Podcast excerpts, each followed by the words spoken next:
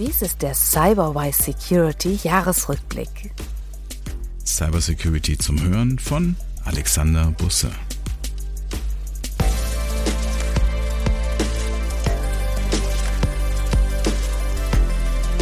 Willkommen zum Cyberwise Jahresrückblick 2021 Teil 1. Mit mir heute ist mein Freund Oliver Karoff. Oliver ist ein sehr erfahrener Security-Spezialist bei Proofpoint. Wir kennen uns sehr gut und sind schon viele Jahre befreundet. Ja, hallo Alex, äh, vielen Dank und hallo äh, Olli. Vielen Dank, dass du mich eingeladen hast zu dem Podcast und ich freue mich auf die nächste Stunde mit dir gemeinsam das Jahr 2021 Revue passieren zu lassen. Mal schauen, ob wir das in einer Stunde schaffen. Aber wir haben ja schon mit zwei Teilen geplant. Olli, was sind denn aus deiner Sicht die Top-Trends, die wir 2021 hatten im Cybersecurity-Bereich? Also die Top-Trends, die ich dieses Jahr besonders gesehen habe im Rahmen meiner, meiner Tätigkeit, sind die drei Themen Ransomware als Evergreen, das Thema Supply Chain Attacken, Angriffe, Zuliefererkettenangriffe und das Thema CEO Fraud. Oh ja, da haben wir auch einige Beispiele dazu, wenn wir gleich mal die Monate durchsprechen. Und wie hast du denn wahrgenommen, wie hat sich denn Corona, Homeoffice und so weiter auf, auf das Thema Security ausgewirkt? Ja, das ist ein sehr interessantes, sehr interessanter Punkt. Man kann grundsätzlich sagen, dass dieses Thema der Pandemie als äh, Beschleuniger funktioniert hat. Das heißt, Unternehmen, die sowieso schon Projekte am Laufen hatten, um ihre Geschäftsprozesse in die Cloud äh, zu migrieren, also Cloud-First-Strategien im, äh, im Ansatz hatten, die haben in der Pandemie dieses Thema sehr stark vorangetrieben. Also viel schneller umgesetzt und haben natürlich da, dadurch erstmal versucht, die Funktionalität als solches zu gewährleisten. Und das Thema Security ist ja erstmal so ein Thema, was so ein bisschen die Sachen komplexer macht. Und dadurch hat man die erstmal so ein bisschen zurückgestellt. Viele haben ja noch gedanklich in der Burg gelebt. Also in der Firma ist alles in Ordnung hier im internen Netzwerk und nach außen verteidigen wir alles. Und auf einmal sitzen die Mitarbeiter außen. Das ist ja ein ganz neuer Ansatz. Ja. Ähm, es gibt ja auch so einen Spruch, dass man sagt, ähm, kommen Sie in die Cloud, Ihre Angreifer sind schon da. Und das ist auch wirklich ein Punkt, der, de facto so ist. Ja, nehmen wir mal das Thema Collaboration Plattform, Office 365, Google und so weiter und so fort. Da sind die Angreifer ja schon drauf vorbereitet, die Konten von den Mitarbeitern anzugreifen. Das heißt, sobald jemand das freischaltet als Unternehmen, fangen die Angreifer schon sofort an, diese Konten zu attackieren. Das heißt, ich habe da gar keine Karenzzeit, dass ich sage, ah, ich gehe jetzt mal in die Cloud, dann gucke ich mal so langsam, was da passiert, sondern in dem Moment, wo ich sozusagen einen Cloud-Service aktiviere, sind die Angreifer auch schon da und versuchen mich zu attackieren. Ja, also Cloud kann mich sicherer machen, aber dazu muss ich was tun. Ich werde nicht automatisch sicherer, wenn ich in die Cloud gehe. Absolut. Dann lass uns doch mal einsteigen. Januar. Olli, das erste Thema, das ich habe, ist im Januar SolarWinds. Die waren eigentlich ein Fall aus 2020 noch, aber die Auswirkungen haben wir erst so richtig gemerkt 2021.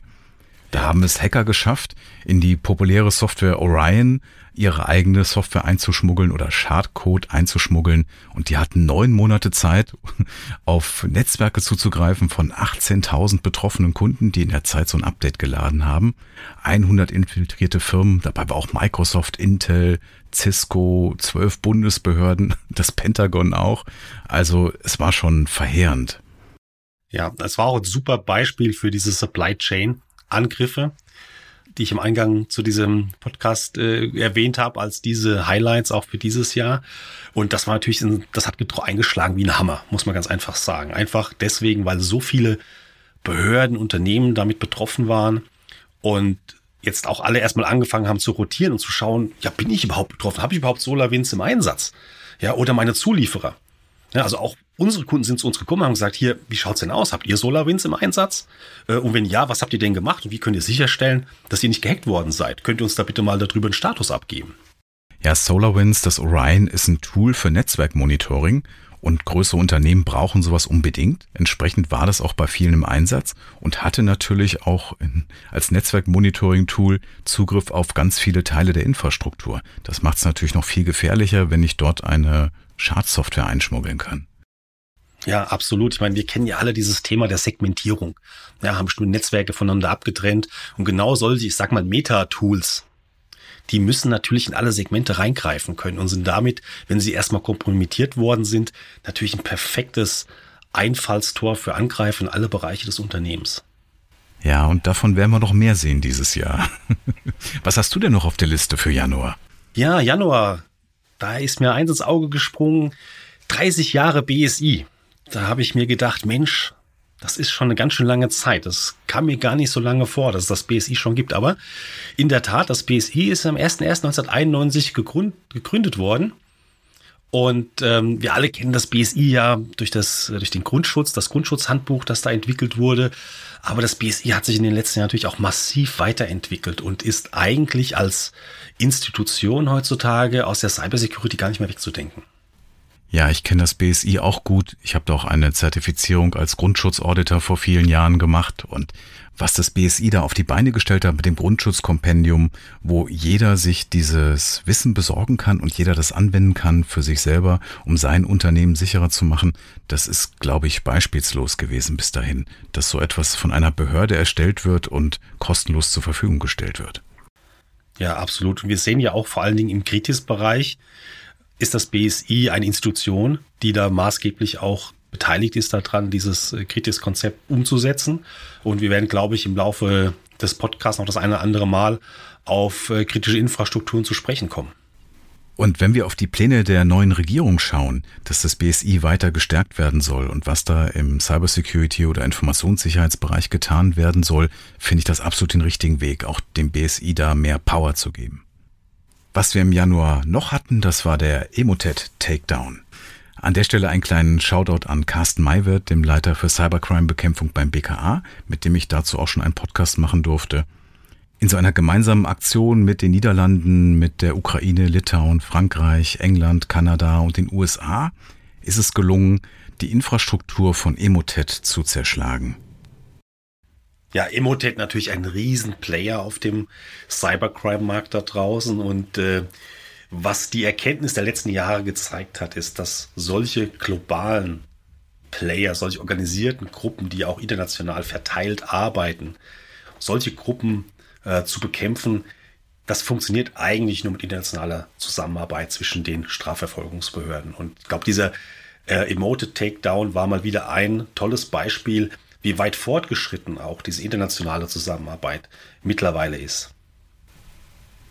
Die ist auch notwendig, denn die Hacker sind natürlich auch international organisiert, auch wenn wir so die Richtung, aus der es kommt, ganz gut zuordnen können. Leider ist Emotet im Dezember wieder aufgetaucht und das zeigt auch, wie schwierig solchen Gruppen eben dauerhaft beizukommen ist. Das ist ja ein immer noch sehr interessantes Geschäftsmodell, ein steigendes Geschäftsmodell. Und es wurde beobachtet, dass Emotet seine Infrastruktur wieder aufgebaut hat und gerade wieder aktiv wird. Also ich hoffe, dass auch wieder so ein Erfolg gelingt, auch die Struktur wieder zu zerschlagen und vielleicht auch für länger als noch ein Jahr.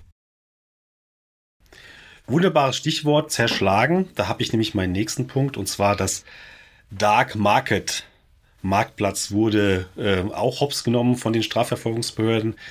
Dark Market ist oder war eines der weltweit größten illegalen Darknet-Marktplätze, wo klassischerweise diese ganzen Sachen wie ähm, Drogen, Waffen, SIM-Karten, Kreditkartendaten, Malware, Botnetze zum Vermieten und so weiter, solche Sachen betrieben wurden. Und ähm, ja, da ist es auch in internationaler Zusammenarbeit den Strafverfolgungsbehörden gelungen, ähm, die Drahtzieher hinter diesem Marktplatz äh, hochzunehmen. Und äh, was auch interessant ist hierbei, ist, dass dieser Marktplatz, Dark Market, auch zwischenzeitlich mal in dem ja, berühmt-berüchtigten äh, Cyberbunker oder Cyberbunker in Traben-Trabach gerostet wurde. Vielleicht erinnerst du dich da noch, äh, war ja auch mal im Fernsehen gewesen, ein ehemaliger mhm. Bunker, der von jemandem aufgekauft wurde, der da ein, ein Hosting-Center reingemacht, um Server da zu hosten. Ja, und unter anderem eben auch äh, so illegale Sachen da mal zwischenzeitlich gehostet hat, wie diesen Dark Market. Einer auf dem Cybercrime-Markt sehr gesuchter Bulletproof-Provider, der dann eben garantieren kann, dass er auch illegale Dienste betreiben kann. Dass sowas auch in Deutschland funktioniert und eine Weile braucht, um entdeckt zu werden, das hätte ich nicht gedacht. Da schließe ich mich an. Also das hätte ich auch nicht gedacht. Man hätte das dann doch eher vielleicht etwas weiter weg vermutet. Februar. Im Februar hatten wir dann eine kritische Sicherheitslücke in VMware. VMware ist eine Virtualisierungssoftware, die heute jeder Provider einsetzt, der seine Kunden damit bedient. Olli, warum ist das so kritisch, wenn ich in VMware eine Sicherheitslücke habe? Ja, das ist natürlich, heutzutage hat ja kaum noch jemand physische Server dastehen. Ja, wir erinnern uns noch, Alex, vor einigen Jahren, da hat jeder Server äh, war ein physisches Gerät, hat eine Netzwerkkarte gehabt, ist am Netzwerk angeschlossen worden und ich musste diesen einen Server konkret hacken. Und ob ich ihn hacken konnte oder nicht, lag eben daran, was für ein Betriebssystem drauf gelaufen ist, wie abgesichert das war und so weiter. In dieser ganzen virtualisierten Welt ist das ein bisschen anders. Da habe ich einen Virtualisierungshost und auf dem laufen dann Dutzende ähm, virtuelle Systeme. Und in dem Moment, wo ich diesen Virtualisierungshost, also in dem Fall den VMware vCenter Server unter Kontrolle habe, habe ich auch Zugriff auf alle Betriebssysteminstanzen, die auf diesem Server laufen. Also das kann in sozusagen das halbe Rechenzentrum sein, das ich damit unter Kontrolle habe, nur dadurch, dass ich diese zentrale Virtualisierungskomponente äh, übernommen habe als Angreifer. Und das ist natürlich hochkritisch. Wie immer geht dann das Rennen los, die Sicherheitslücke ist bekannt, die Hacker schreiben Exploits dafür, um das also auszunutzen. Und die Provider auf der anderen Seite müssen ihre Sicherheitslücke schließen, damit ihre Systeme nicht angreifbar sind. Und da entscheidet Schnelligkeit eben darüber, wie sicher die Daten der Kunden sind. Genau, und gerade hier haben wir auch wieder das Thema Sicherheit gegen Verfügbarkeit. Was ist mir wichtiger? Möchte ich, dass die ganzen Serverdienste laufen oder gehe ich das äh, ein, das Risiko der Verfügbarkeits- oder des Verfügbarkeitsverlusts ein und schalte mal den Zugang zum V-Center-Server ab? Ja, ich hatte im Februar noch eine interessante Geschichte und zwar einen Hackerangriff auf die Trinkwasserversorgung in einer Kleinstadt in Florida, USA. Ähm, ein ganz äh, interessantes Thema, das uns auch wieder zeigt, wie doch Hackerangriffe sich aufs reale Leben auswirken können. Also es geht nicht nur darum, irgendwo einen Rechner hoch und runter zu fahren, sondern wirklich ähm, auch öffentlich verfügbare Infrastruktur manipulieren kann, wie in diesem Fall hier, haben Angreifer Zugriff auf die Trinkwasserversorgungsanlage bekommen und haben dann versucht, die Werte zu manipulieren, indem sie bestimmte Zusatzstoffe hinzufügen wollten oder bestimmte Werte einfach ändern wollten. Und aufgefallen ist das Ganze dadurch, dass ein Mitarbeiter vor seiner Konsole saß und gesehen hat, wie sich der Mauszeiger ganz von alleine bewegt hat und ist da ein bisschen hellhörig geworden. Und ähm, ja, was am Ende rauskam, war, dass ähm, erstmal alle Mitarbeiter in diesem Wasserwerk ähm, Zugriff auf diese Steuerungsanlage hatten, äh, haben auch alle das gleiche Passwort benutzt, haben veraltete Windows 7 Rechner benutzt, die schon lange out of support sind. Und jetzt kommt natürlich der Hammer. Auf diesen Servern war TeamViewer im Einsatz, der ins Internet hin freigeschaltet wurde. Schlimmer geht's nimmer, könnte man hier eigentlich an der Stelle sagen. Und das zeigt auch mal wieder, wie wichtig diese Themen wie Kritis sind. Ja, wir hatten gerade vorhin gehabt, BSI, äh, Kritis ist da ja ein großer Treiber für dieses Thema kritische Infrastrukturen. Und wenn hier schon allein die grundlegenden Sicherheitsmechanismen wie aktuelle Version des Betriebssystems, ja, Passwortsicherheit, kontrollierte Zugänge, Zwei-Faktor-Authentisierung. Wenn all diese Basics nicht gemacht werden, dann braucht man sich nicht wundern, wenn Hacker äh, sogar Zugriff auf kritische Infrastrukturen haben, ohne dass sie wirklich hacken können müssen. Ja, und dieser Vorfall für sich alleine gesehen ist jetzt, glaube ich, auf den ersten Blick gar nicht so gravierend, aber 2021 war wirklich das Jahr, wo wir gesehen haben, was Hacker auf Infrastrukturen anrichten können. Da kommen noch so ein paar Fälle und deswegen ist rückwirkend betrachtet dieser Fall auch wieder interessant, weil er ganz sicher exemplarisch ist für das, was ich in solchen Umgebungen erwarten kann. Da ist das Passwort jedem bekannt, das ist vielleicht sogar in das Betriebshandbuch reingeschrieben, damit jeder weiß, wie er darauf reagieren kann und dieses systematische Problem, das sehen wir noch bei mehreren Fällen in diesem Jahr. März. Im März hatten wir Hafnium. Hafnium war eine Schwachstelle in Microsoft Exchange. Exchange ist das E-Mail-System von Microsoft, also die Serverkomponente. Und dort hat sich eine Schwachstelle gezeigt, mit der Hacker dann eben diese darunterliegenden Maschinen übernehmen können. Microsoft hat Hafnium China zugeordnet China hat diese Hacking-Vorwürfe als Verleugnung zurückgewiesen. Eigentlich kann man sagen, wir sind relativ glimpflich mit dieser Sicherheitslücke davongekommen. Wenn man das jetzt vergleicht mit NonPetya 2017, wo wir wirklich drastische Auswirkungen hatten und große Schäden, auch das wäre hier möglich gewesen, aber in dem Fall zum einen wurde schnell gepatcht von einigen, die es können, die anderen patchen eben nie und da sehen wir später noch in einem anderen Beispiel, dass das bis heute noch Folgen hat. Ja, und Hafnium ist eine dieser Schwachstellen, die, an denen man erkennt, dass sie eine bestimmte Bedeutung haben, allein schon dadurch, dass sie einen eigenen Namen bekommen haben. Ja, wir erinnern uns an Heartbleed, Shockshell, äh, Pudel und wie sie alle hießen. Also das waren immer so die Attacken oder die wohl Schwachstellen in weit verbreiteter Software, die es äh, an die große Öffentlichkeit gebracht haben. Ja, stimmt. Eine gute Schwachstelle braucht ein Logo, eine Webseite und einen guten Namen. Sozusagen ein bisschen Marketing. Olli, hast du schon mal von der Ransomware-Gruppe Ziggy gehört? Ist es nicht diese Gruppe, die mit Ransomware Geld verdient hat, aber dann kalte Füße bekommen hat und äh, den Opfern auch wieder angeboten hat, das Geld zurückzubezahlen aus Angst vor Strafverfolgung? Genau, die haben im März sogar eine E-Mail-Adresse veröffentlicht, wo man sich hinwenden konnte, wenn man schon mal gezahlt hat, um sein Geld zurückzubekommen. Und das würde ich gern öfter sehen. Ja, ein sehr schöner Zug, aber ich glaube, verlassen darf man sich darauf in Zukunft nicht. Nein, Gruppen verschwinden und tauchen wieder auf. Das hatten wir auch bei anderen. Mal schauen, ob sie dauerhaft verschwunden bleiben. Aber dazu habe ich auch noch eine schöne Meldung. Im März wurden drei russische Hackerforen gehackt. Also es gibt keine Ethik unter Cyberkriminellen. Das können wir schon mal festhalten an der Stelle. Die Angreifer haben dann die E-Mail-Adressen, die ICQ-Nummern und die Passwörter gestohlen, die gehashten Passwörter natürlich. Und damit lässt sich vielleicht ermitteln, wo denn wer unter welcher Identität unterwegs ist. Und das könnte vielleicht auch ein Geheimdienst gewesen sein, der herausfinden möchte, welche russischen Hacker denn wo organisiert sind. Ja, sehr, sehr interessant und es zeigt wirklich, wie du gesagt hast, ähm, nicht mal die Bösewichter können sich untereinander mehr vertrauen. Wo ist denn die gute alte Verbrecherethik hin? Wie du auch richtig festgestellt hast, ist, das können natürlich auch staatliche Akteure gewesen sein, die da angegriffen haben, aber auch die Hacker, da machen wir uns nichts vor, das sind finanzielle Unternehmen, finanziell orientierte Unternehmen. Das sind keine, keine Jungs, die aus Langeweile ähm, ihre Freizeit damit vertreiben, irgendwelche Server einzubrechen, sondern das sind gut organisierte kriminelle Strukturen mit mafiösem Charakter. Und da kann man sich durchaus auch vorstellen, dass die sich da auch gegenseitig hops nehmen und in die einzelnen Geschäfte des anderen vordringen wollen.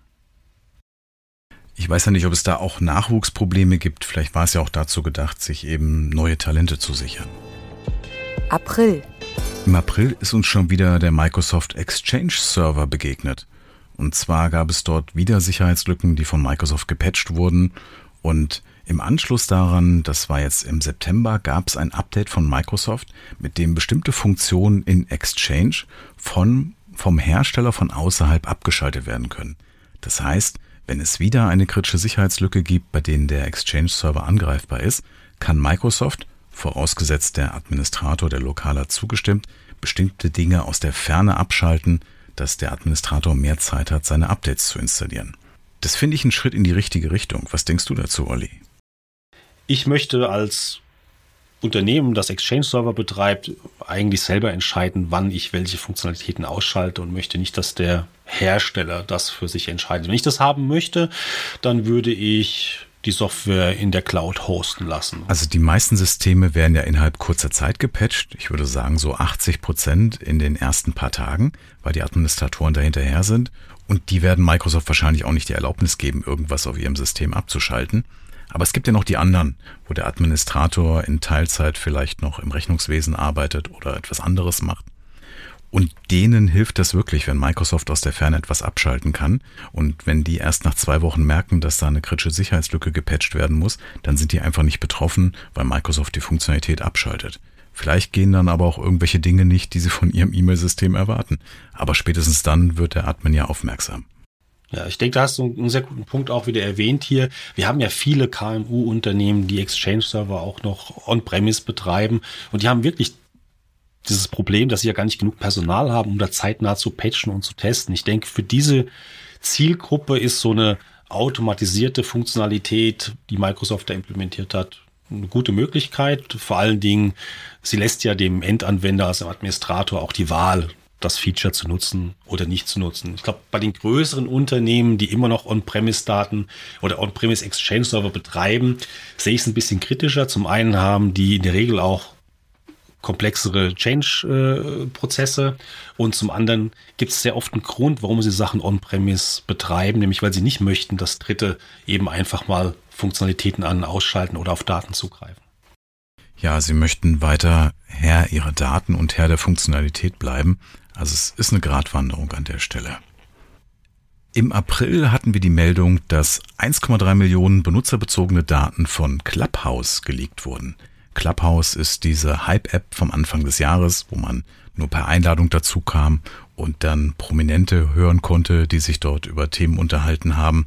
Der Hype ist mittlerweile ein bisschen abgeflacht, aber das Problem, dass die Daten dort geleakt wurden, ist natürlich real.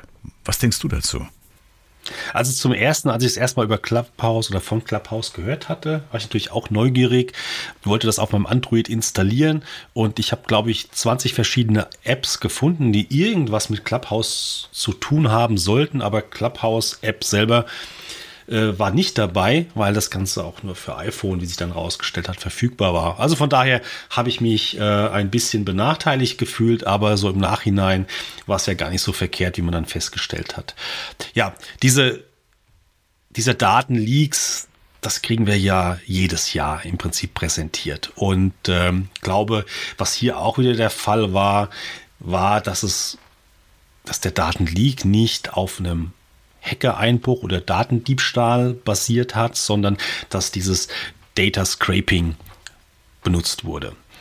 Diese, Überall dort, wo ich so eine Benutzeroberfläche habe, wo jemand Daten lesen kann, kann ich das natürlich auch automatisieren. Also kann ich Skripte dahinter machen, kann mir eine Schnittstelle dazu schreiben und dann einfach wie ein Benutzer die einzelnen Informationen von den Anwendern durchgehen, speichere das alles in der Datenbank, dann bin ich nicht direkt in das System eingedrungen, aber ich habe natürlich Daten über Benutzer gesammelt, die das vielleicht gar nicht wollen.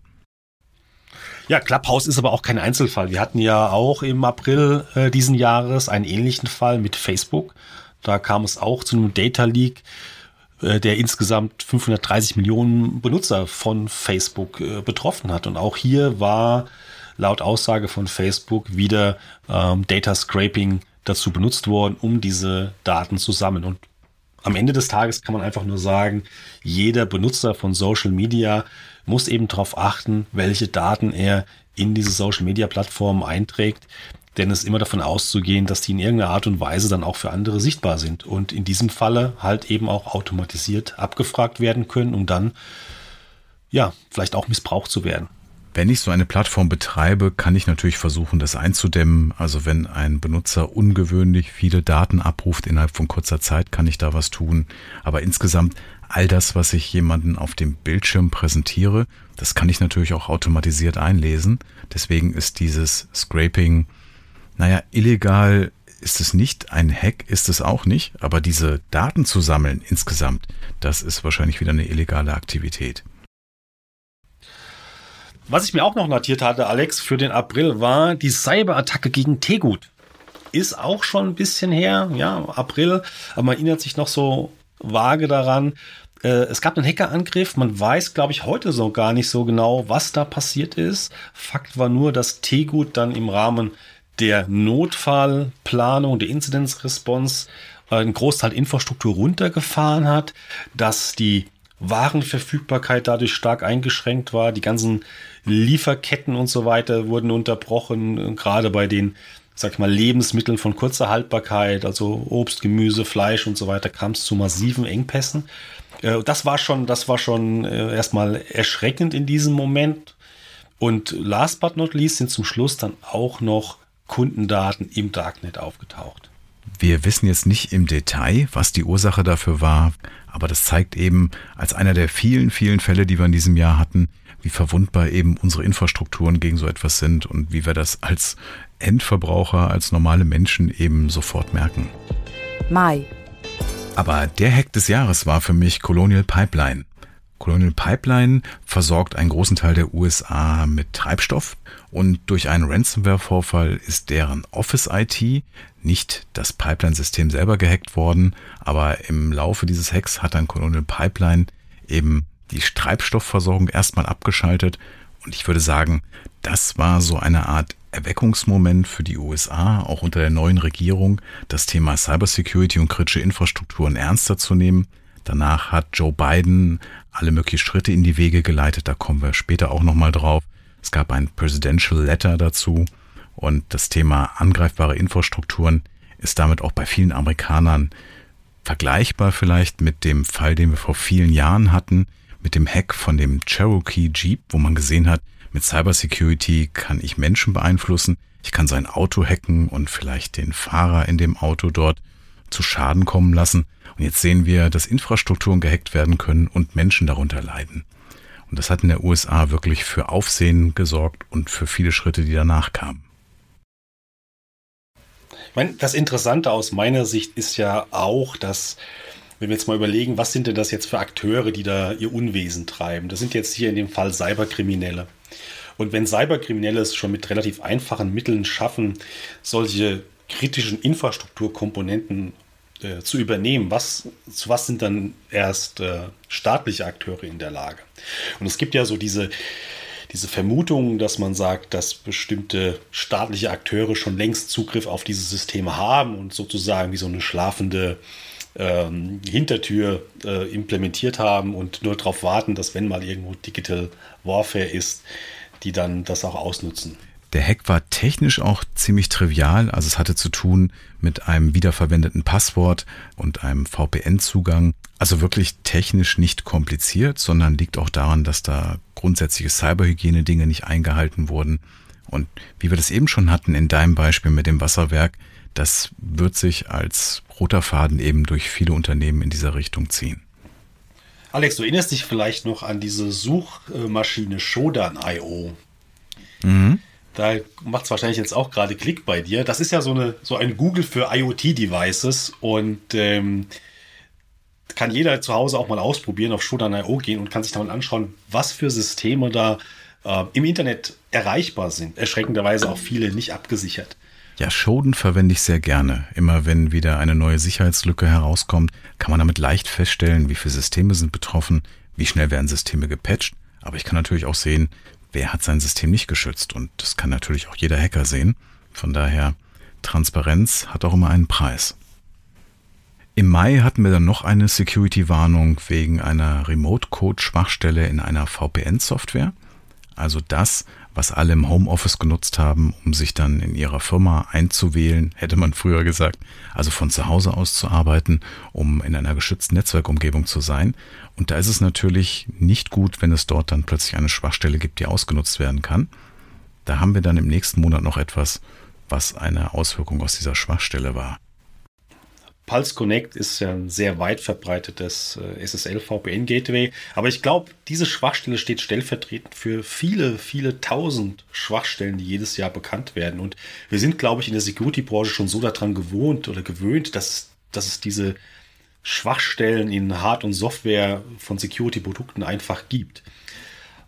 Das Hauptrisiko hier drin besteht eigentlich immer, und hier ist ja auch eine Zero-Day-Schwachstelle genutzt worden. Das heißt, diese Schwachstelle wurde schon genutzt, bevor überhaupt dem Hersteller bekannt war, dass sie existiert. Und demzufolge gab es auch noch gar keine Mechanismen oder wenig Mechanismen, um das überhaupt zu erkennen, dass diese Schwachstelle ausgenutzt wurde. Und es gab auch noch gar keine Möglichkeiten, das, das zu patchen. Das heißt, in dem Moment, wo ich als, als Unternehmen erfahre, dass es eine Schwachstelle gibt, zum Beispiel wie hier in meinem VPN-Connector, dann habe ich erstmal die Frage oder die Problemstellung, bin ich eigentlich schon kompromittiert?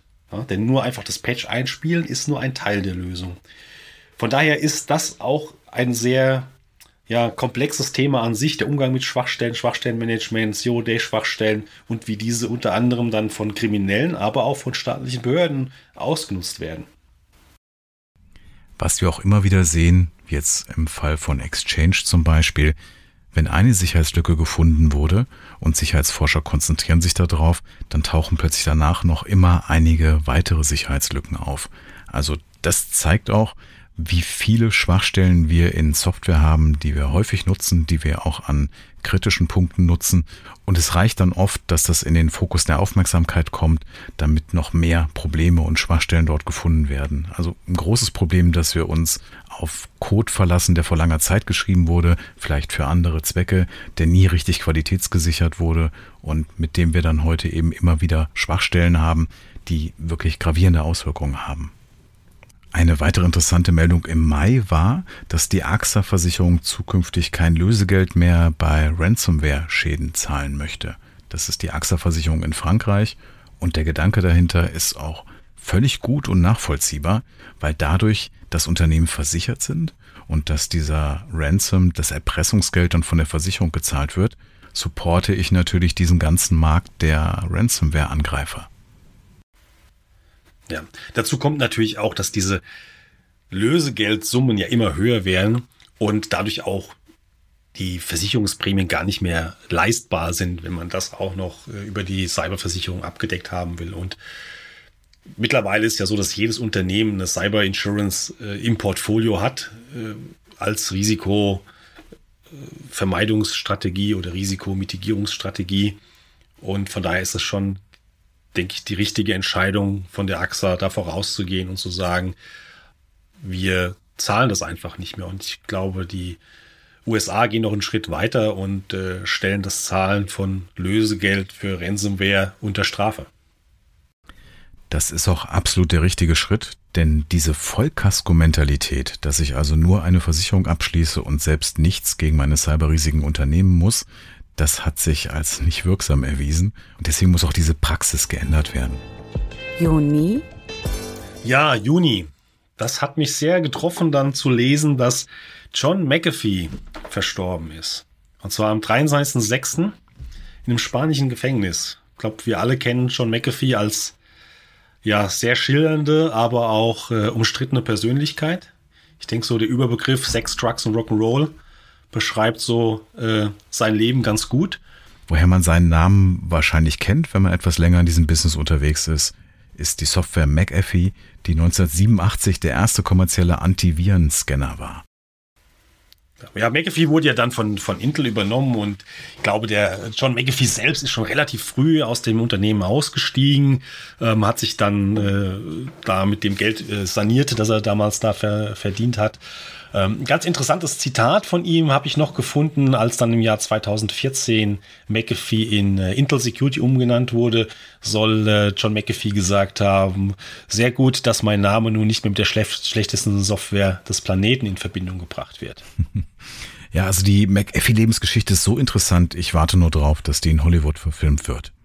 Das wäre mal eine sehr gute Idee und ich würde definitiv äh, ins Kino gehen. Im Juni hat die Ukraine eine Ransomware-Gang verhaftet. Und das ist deswegen bemerkenswert, weil es das erste Mal war, dass eine Regierung gegen so eine Gruppe vorgegangen ist und so eine ganze Gruppe verhaftet hat. Für mich ist das auch ganz klar ein Signal an Russland. Wir wissen ja, dass die Festnahme von in Russland lebenden Hackern sehr unwahrscheinlich ist und damit hat die Ukraine auch ein Zeichen gesetzt. Ja, absolut. Ich glaube, politisch gesehen ist das ja auch wieder eine Annäherung der Ukraine an den, an den Westen.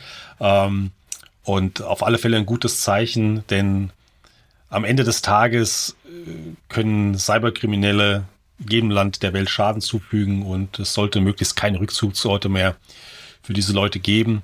Und von daher absolut der richtige Weg. Und im Mai hatten wir eine VPN-Schwachstelle und im Juni haben wir natürlich gleich einen populären Fall dazu. Und zwar sind nordkoreanische Hacker durch einen VPN-Bug in das südkoreanische Atomforschungszentrum eingedrungen.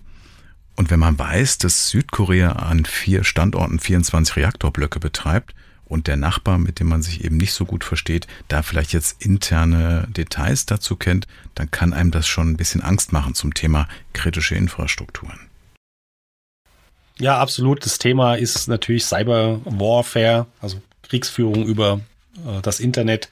Ich denke, das ist, das ist ein Thema, das überall angekommen ist und ähm, von daher wird es natürlich auch von den entsprechenden staatlichen Akteuren untereinander und gegeneinander benutzt. Und man sieht schön, wie so eine Sicherheitslücke eben sofort ausgenutzt wird und wer eben nicht schnell genug ist mit dem Patchen, der verliert dann Daten und über die meisten erfahren wir nichts.